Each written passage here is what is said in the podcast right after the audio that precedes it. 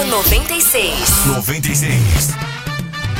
7 horas e 23 minutos, esse é o Foco 96 aqui na 96 FM, a FM oficial de Goiás.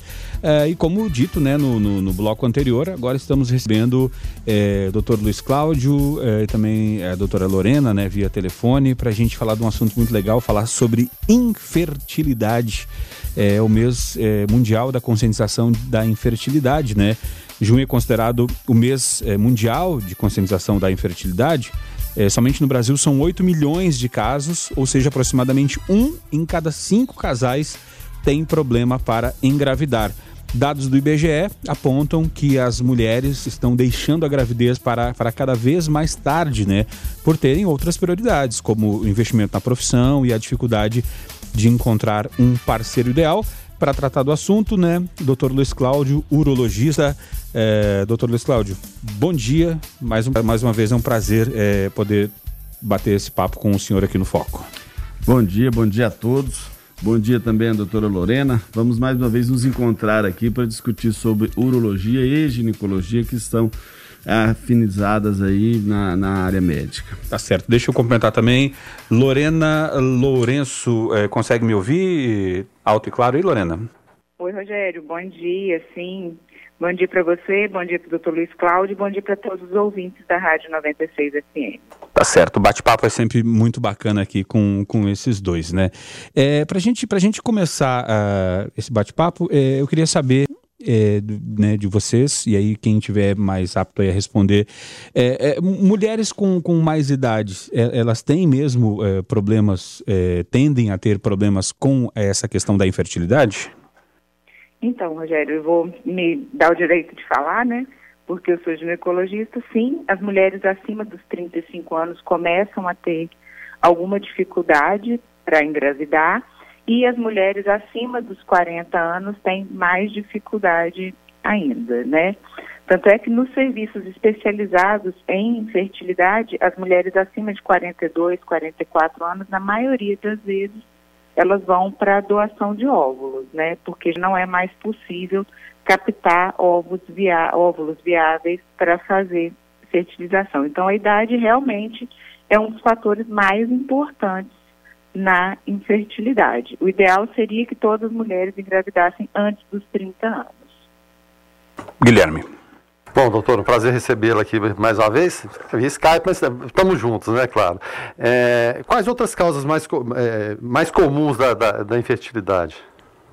Bom, da infertilidade feminina, né, a gente tem a idade, endometriose, que pode afetar até 50% das mulheres inférteis, obstrução das trompas, seja por alteração inflamatória, seja por alteração bacteriana ou mesmo pela endometriose.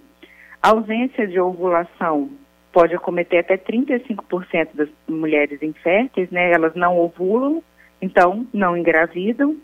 E aí a gente tem depois as malformações uterinas, os miomas e os pólipos são uma causa discutível de, de infertilidade, né? E a gente tem uma entidade que a gente chama de infertilidade sem causa aparente, que é aquela que a gente faz todos os exames, né? Tá tudo direitinho e a mulher, o casal não engravida, né? Então, essas são as principais causas. A gente hoje leva em consideração também o estilo de vida, né? Uma vida sedentária, obesidade, tabagismo e o consumo de álcool também excessivo pode afetar na fertilidade. É, agora, é, doutor Luiz Cláudio, é, a gente vê é, a doutora Lorena aqui explicando e ela colocou uma, uma série de, de tópicos aqui que a gente entende não ser só para só no caso da, da, da, mulher, né? Era muito comum, era muito comum a pessoa dizer, ah, eh, a gente não tem filho porque a minha mulher, né, a esposa é infértil.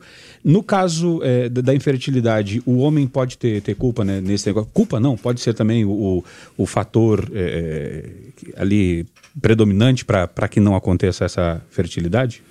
Essa pergunta sua, ela é extremamente pertinente. Do ponto de vista histórico, a sociedade ela é machista, historicamente machista. Então, se começou a falar da possibilidade de uma participação masculina na infertilidade, final do século XVIII. Até então, se. Historicamente, ontem, né? Exatamente. Até então era eminentemente uma questão feminina. O que, que é importante a gente, a gente discutir aqui? É, eu acho que a doutora Lorena ela vai ressaltar isso também. É, infertilidade, infertilidade, não existe uma pessoa, a gente não, não tem esse conceito. A infertilidade é um problema de um casal. Então você pode. Esse conceito é muito interessante, porque às vezes, até do, do, ponto de vista de relacionamento interpessoal, se você começa a julgar quem é culpado ou não é culpado de alguma coisa, isso pode prejudicar muito o relacionamento. Infertilidade é uma questão do casal. Né? Agora, objetivamente, nós temos que o homem participa, o homem é teoricamente o responsável pela, pelas questões de infertilidade em 25 a 30% dos casos. Em mais 20%, ele tem problemas quaisquer juntamente com a, a parceira. Então, o homem participa do problema infertilidade em praticamente 50% dos casos em geral. Né?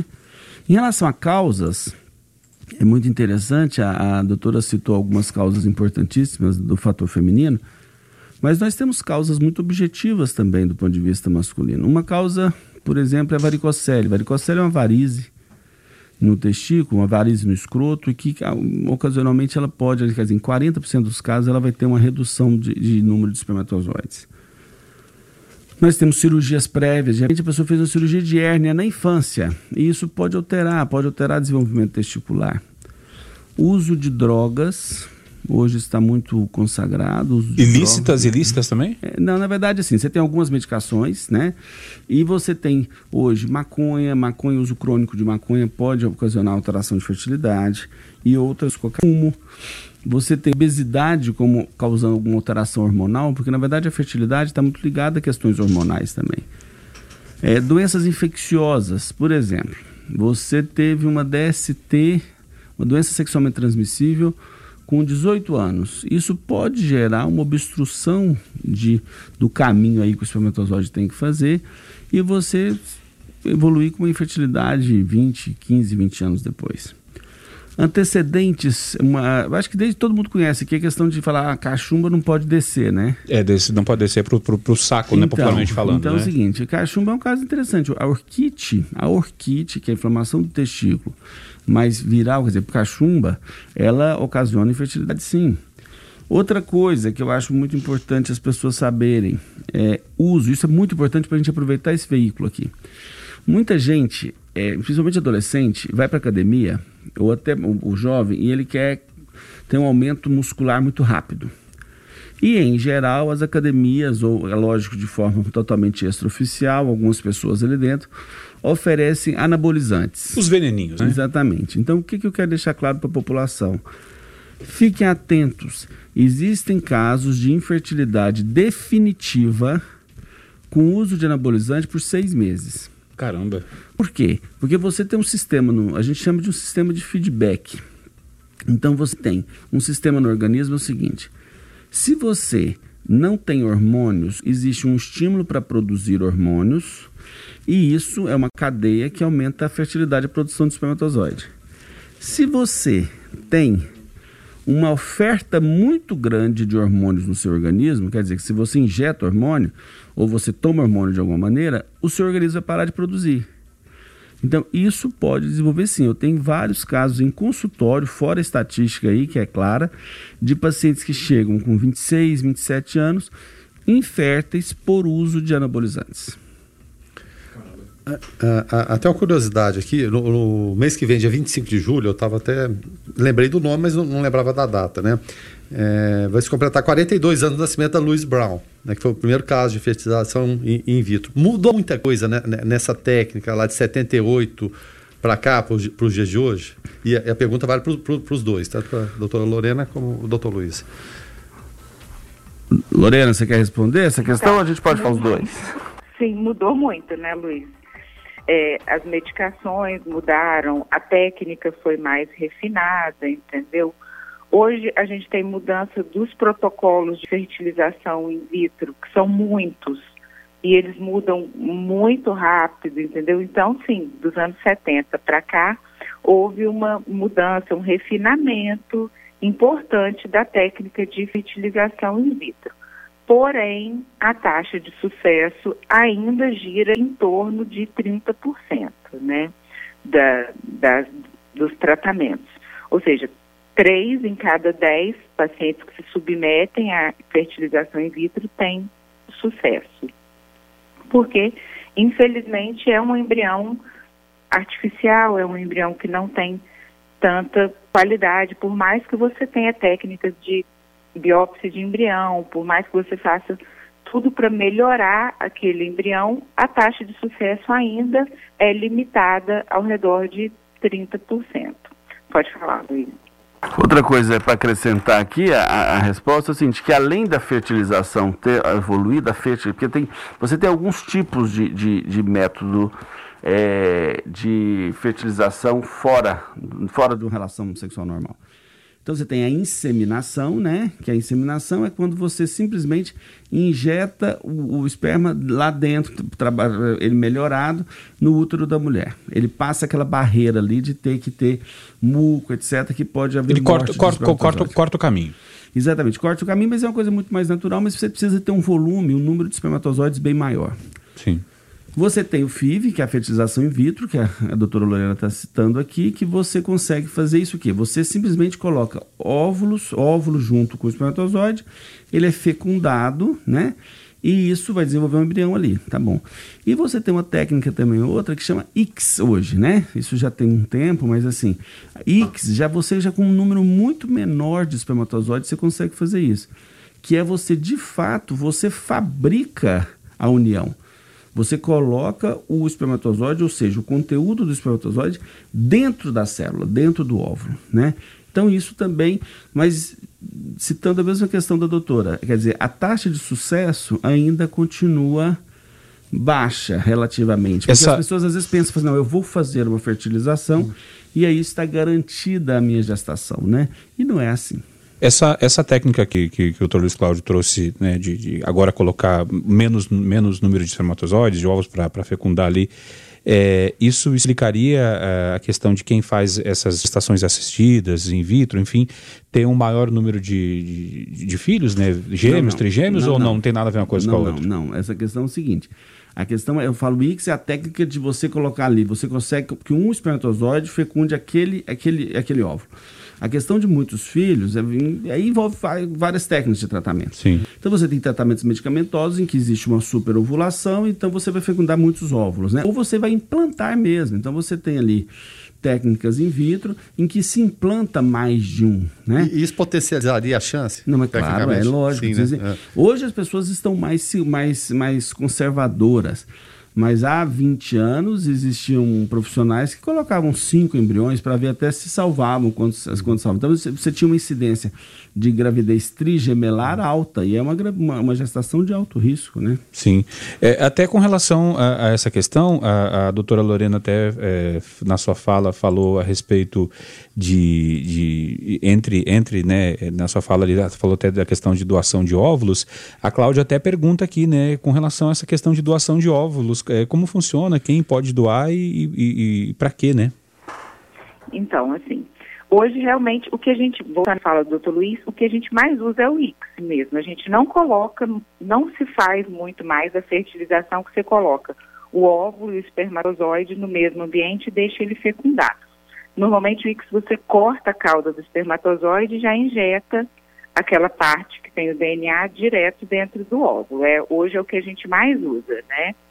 E em relação à doação de óvulos, normalmente se faz uma doação pelo banco de óvulos, né? Ou seja, mulheres que tiveram uma superovulação, tem paciente que consegue ovular 35 óvulos, não é o comum, tá? E essas pessoas se dispõem a doar aqueles óvulos. E aí, quem não tem óvulo bom, quem não tem óvulo de qualidade, ou quem não consegue estimular o ovário e ter óvulos viáveis, recebe aquele óvulo da outra pessoa que teve uma superovulação, entendeu? É, é um banco de óvulos anônimo, né?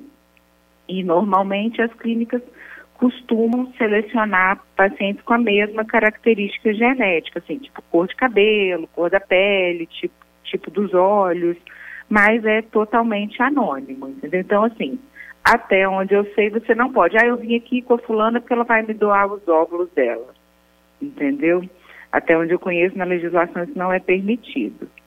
Agora, a, a, doutora Lorena tocou nessa questão de legislação e a gente viu que, que a Ucrânia né, tem sido a, um, um local muito buscado, né? É, tem sido tido uma busca muito grande para a questão até da barriga de aluguel. Isso por uma questão de, de, de tecnologia, deles estarem à frente é, da gente nessa questão, é, doutor Luiz Cláudio, ou porque lá é, essa questão de flexibilização de, de normas judiciais está mais, mais branda? É, porque na, na, verdade a questão de barriga de aluguel ela não tem muito a ver com tecnologia, né? É assim, porque você faz uma fertilização e a pessoa ela, ela, ela se disponibiliza para gerar aquele, uh, aquele embrião. A questão é muito mais legal e cultural, né? Na verdade, essas questões ligadas à fertilização elas são muito, é, são muito ligadas realmente à cultura e legislação. Então, existem países em que, em, em que existe culturalmente uma liberalização maior, entendeu? Hoje, se você fizer uma pesquisa no Brasil, com certeza ainda existem conceitos muito diferentes de diversas pessoas, né?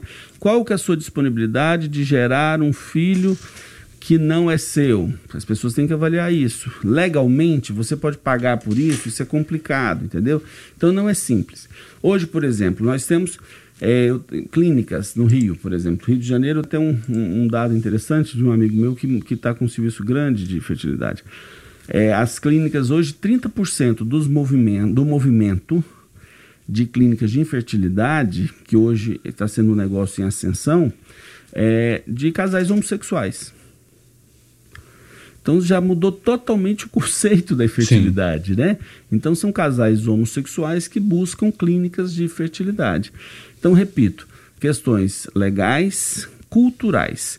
Então, que existem diferenças muito grandes entre os países e culturas diferentes. Até, até com relação a essa questão é, cultural, né? É, no começo a gente até fa falamos aqui, questionamos o Dr. Luiz Cláudio com relação a, a essa a essa questão de, do homem né, também né, fazer parte. A Shirley até pergunta: é, quem procura mais o consultório para tra tratar da questão da infertilidade, o homem ou a mulher?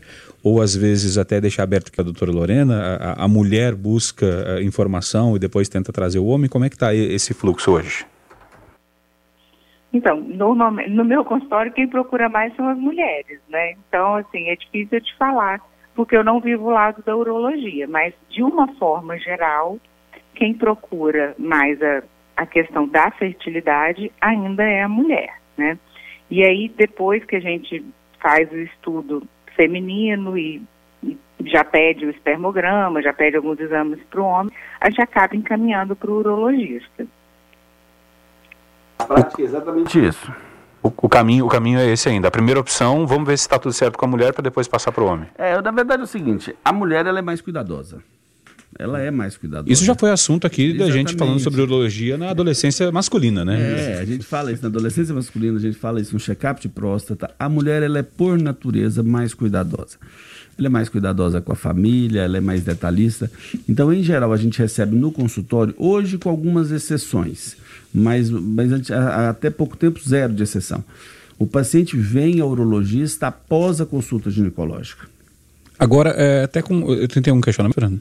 Não, não. É, seria até uma curiosidade, porque a gente estava de tempos legais aqui. Sim. É, porque muita, é, é, sempre vemos ali é, aquele banco né, congelado.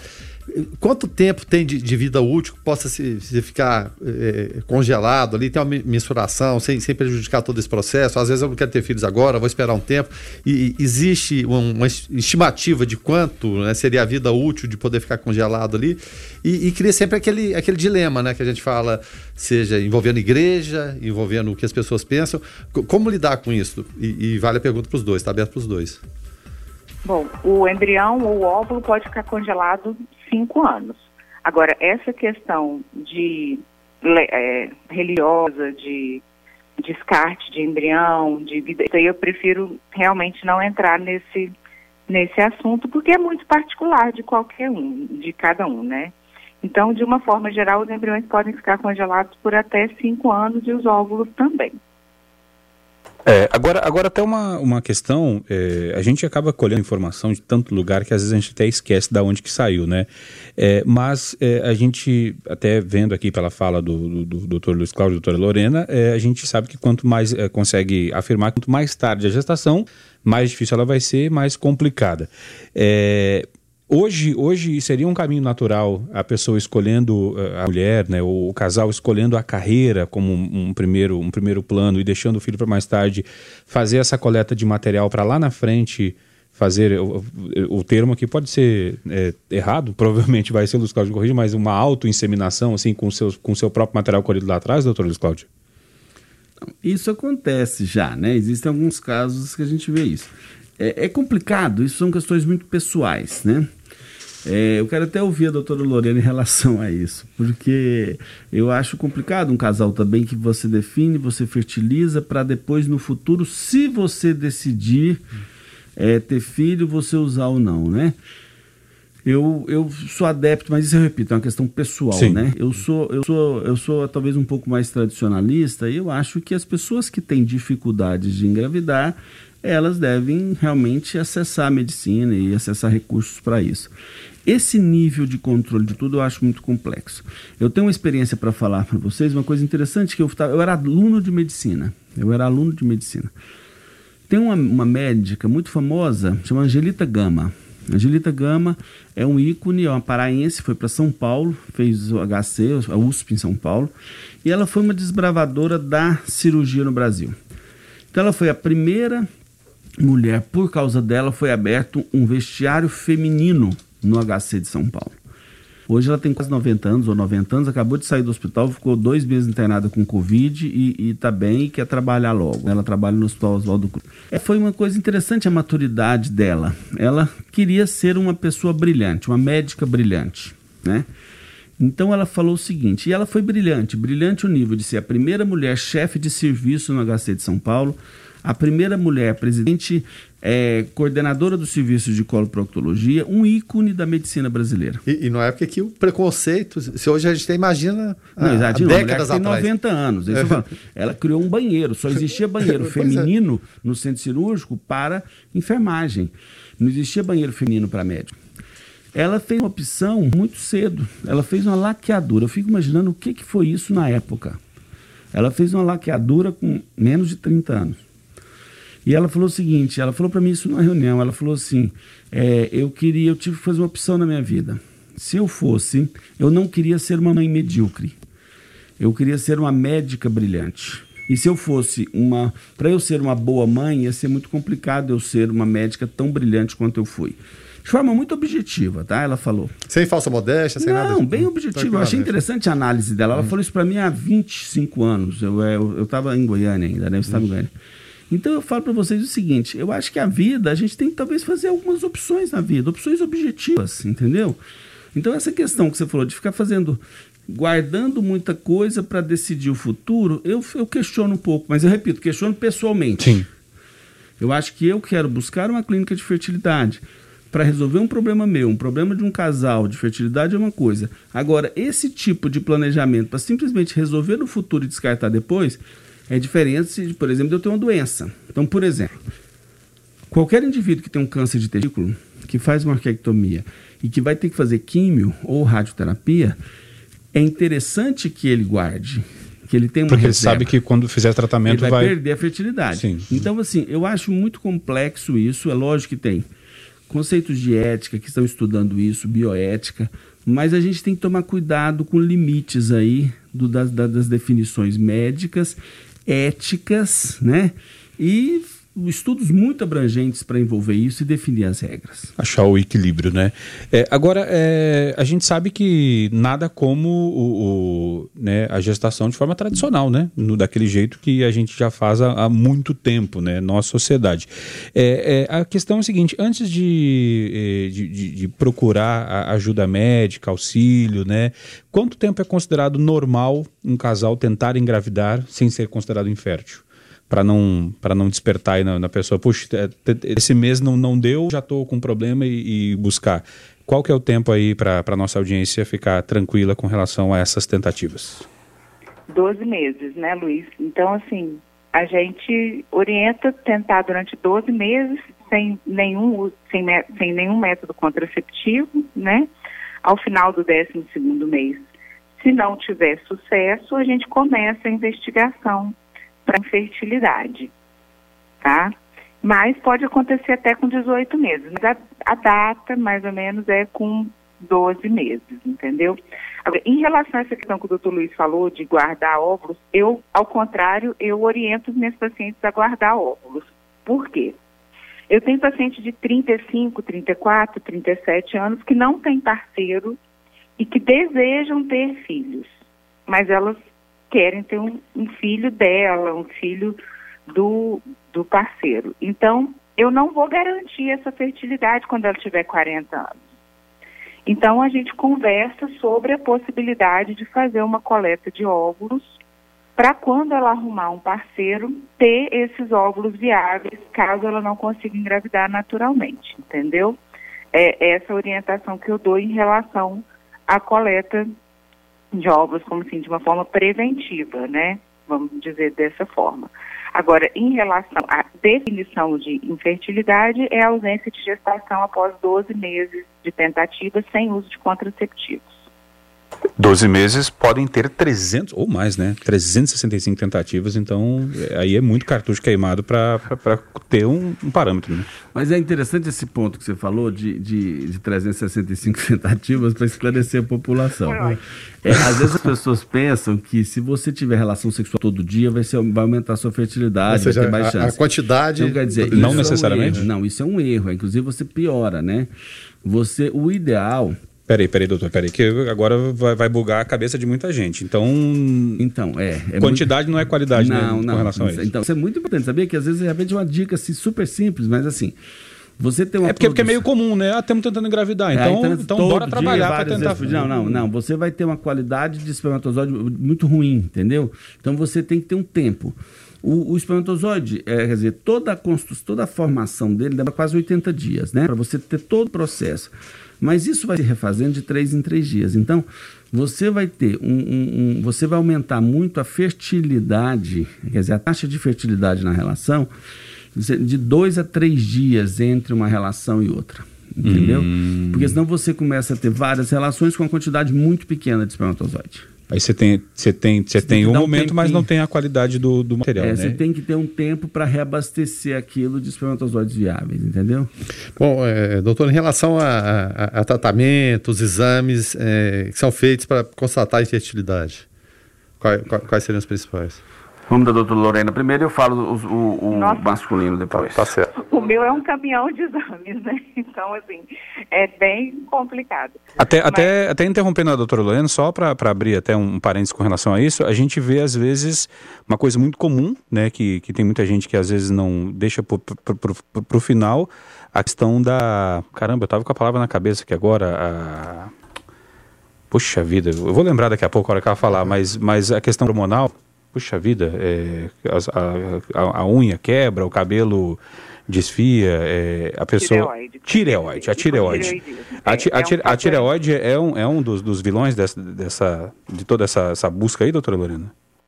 Sim, a tireoide é um dos vilões, mas é o mais fácil de corrigir, praticamente, né? Então, assim, além da pesquisa do hipotireoidismo, a gente faz pesquisa de hiperprolactinemia, que é um hormônio que também atrapalha, né, na gestação. A gente faz pesquisa dos hormônios que estimulam os ovários. A gente faz pesquisa de dosagem de estrogênio, dosagem de testosterona, dosagem da insulina, que também é importante. Algumas vitaminas, incluindo a vitamina B12 e a vitamina D. A tireoide, que você já falou. Ultrassom, às vezes a gente faz um ultrassom para controle da ovulação, para ver como que está essa ovulação, se ela está mais tardia, se ela está mais precoce. E partindo para outros exames, a gente pode fazer videolaparoscopia para pesquisa de endometriose e esterossalpingografia para ver a permeabilidade das trompas, né? Além do espermograma do, do homem, tireoide para o homem, às vezes a gente faz dosagem de testosterona e estrogênio para o homem também. Agora o doutor Luiz vai completar aí para vocês. Assim, a, a, grosso modo, doutor Luiz, até a gente, a gente vê que não, é, é, são exames relativamente simples, né? Nada de muito grave na questão masculina também? É, na verdade, é que o, o, nesse caso, sim, a questão é muito mais simples ainda. Porque o que, que acontece? Você tem um exame que se chama espermograma. No espermograma, você vê contagem de, de, de, espermatozoides, você vê forma, você vê motilidade. Então, é basicamente, quer dizer, o exame, o carro-chefe, você faz o espermograma e a partir do espermograma você investiga algumas coisas. Então, é isso, você faz um ultrassom, se o espermograma estiver alterado, é que você começa a fazer os exames seguintes. Porque se você faz um exame e o espermograma está normal, está tudo ok. Você não precisa partir para o próximo nível. Não precisa passar, passar para partir não. Mas assim, mais uma vez definindo, tá, gente? Espermograma normal não garante fertilidade. Você tem aí quase um terço dos casos em que você tem um casal que os exames dela são normais, os exames deles são normais e você, você tem uma infertilidade idiopática, né? Mas é isso, ultrassom, ultrassom de bolso escrotal com Doppler para ver se tem varicocele, avaliação hormonal básica e, e, espermograma. E a partir disso você vê. Existem exames, outros, que é deferentografia, mas coisa que a gente não está usando mais. Por quê? Porque Saiu hoje de moda. as pessoas estão. Não, assim, porque na verdade hoje a questão de fertilização assistida ela evoluiu tanto que os caminhos foram realmente foram, foram abreviados, né? Então você às vezes fazer, você faz uma cirurgia, um, um, um reimplante, uma, uma anastomose diferente com, com epidídimo, aquilo para ver um resultado daí a seis meses já, já é um casal que já tem uma certa pressa em engravidar, então em geral isso vai para coleta, ou às vezes você tem coleta até testicular de espermatozoide, né? Mas não é difícil, a investigação não. Existem investigações genéticas, que aí são mais profundas, isso é um, é um capítulo à parte, e definir também o seguinte: muitas vezes o homem com alteração genética que define a infertilidade, ele tem que saber que os filhos serão os filhos do sexo masculino, que vai, isso muitas vezes está ligado ao cromossomo Y, né? Eles vão ter uma dificuldade muito grande de engravidar também. Muitos vão ser inférteis. Ah, então tem questão de histórico, histórico familiar ainda. Dito isso, né, nós vamos é, ficando por aqui, porque eh, já são 5 para as 8, né? Então, deixa eu agradecer demais aqui a, a doutora Lorena Lourenço, ginecologista, nos ajudou aqui nesse bate-papo, né? O, o, Luiz Fernando até falou aqui que a doutora Lorena cuidou da, da gestação do, e do parto dos dois filhos dela. Então, é, é aqui. É, Dois filhos dele, né? É, é, justamente, dele e dela, e né? Dela, né? Até porque ele não fez sozinho, né? e. O Elinice também, Jerry, manda um abraço para a doutora Lorena e diz que é eternamente grata porque há 10 anos atrás ela, com profissionalismo, é, foi crucial porque ela estava gestante e, e com sintomas de pré-eclâmpsia. E aí a, ela e a filha ficaram na UTI, porém com toda a técnica e a medida humana foi abençoada. Foi lá, isso aconteceu lá no Hospital Santa Casa. E aí ela pede diz gratidão à doutora Lorena também. Doutora Lorena, obrigado por esse bate-papo. Até a próxima. Obrigada, Rogério. Obrigado pela confiança e obrigada pelo convite. Um bom dia a todos. Tá certo. É, doutor Luiz Cláudio, é, urologista, o bate-papo é sempre muito bacana. O doutor Luiz Cláudio é muito didático e consegue é, nos explicar muita coisa. T toda vez a gente aprende muito, né, Guilherme? Então, é, agora só falta nossa visita ao urologista, porque danadinhos não, não vamos, né? Temos não, que. Falta a sua visita. É, eu, é justamente. eu, eu, eu, não fui o doutor Luiz Cláudio, não, mas o colega dele, o doutor Frederico Carramasca. Ai, ó, que é, bom. Foi muito é, tá faltando o senhor, mas eu tenho muito mais idade, né, Rogério? É, não, só Mas só, acho que não importa a idade, importa a preocupação, né? A gente Só tem um que se pouquinho. cuidar sempre. E, e, e, como você falou, doutor Luiz, né? Sempre trazendo. É, para a linguagem comum, que a gente entenda, termos técnicos. Isso é, isso é muito importante, isso é muito bacana. Obrigado, viu, doutor Luiz? É, eu falo, eu tento fazer isso porque é o seguinte, porque a gente está aqui para esclarecer a população, Claro. né? De repente você fala de forma que, que, não tem, que as pessoas não acessam, é muito ruim. Eu agradeço mais uma vez a oportunidade. Hoje, pela questão de ser o mês ligado à infertilidade, inclusive no Instagram do Hospital do Anima, nós vamos responder questões sobre isso. Ontem já começaram a enviar algumas dúvidas e eu vou me dedicar a isso hoje. É sempre um prazer enorme e eu estou sempre à disposição de vocês e da população. Tá certo, doutor Luiz Cláudio. Até a próxima. Guilherme Verano, então até mais tarde, né? É mais fácil, se mais alguém for preso, que não seja a gente, né? A gente vai que volta, tá certo? Ou o Lucas também, né? Mas a Polícia Federal vai bater aqui, não, que nós somos da paz e do bem, tá certo? Mas quem não é da paz e do bem tá preocupado nesse momento, tá, Tá certo? certo. Claro, meu. Lucas, até amanhã. Esse Guilherme Verano. É, muito obrigado a todos, muito obrigado aos ouvintes, muito obrigado, Rogério, muito obrigado, doutor Luiz Cláudio, doutora Lorena. E como o Guilherme Verano disse, se acontecer mais alguma coisa nesse Brasil, a gente traz para você durante qualquer hora da programação. Muito Tá obrigado certo. e até amanhã. Já ficando por aqui na sequência, David Emerson DW no Hits 96. Fiquem todos com Deus, paz e bem. Foco 96. 96.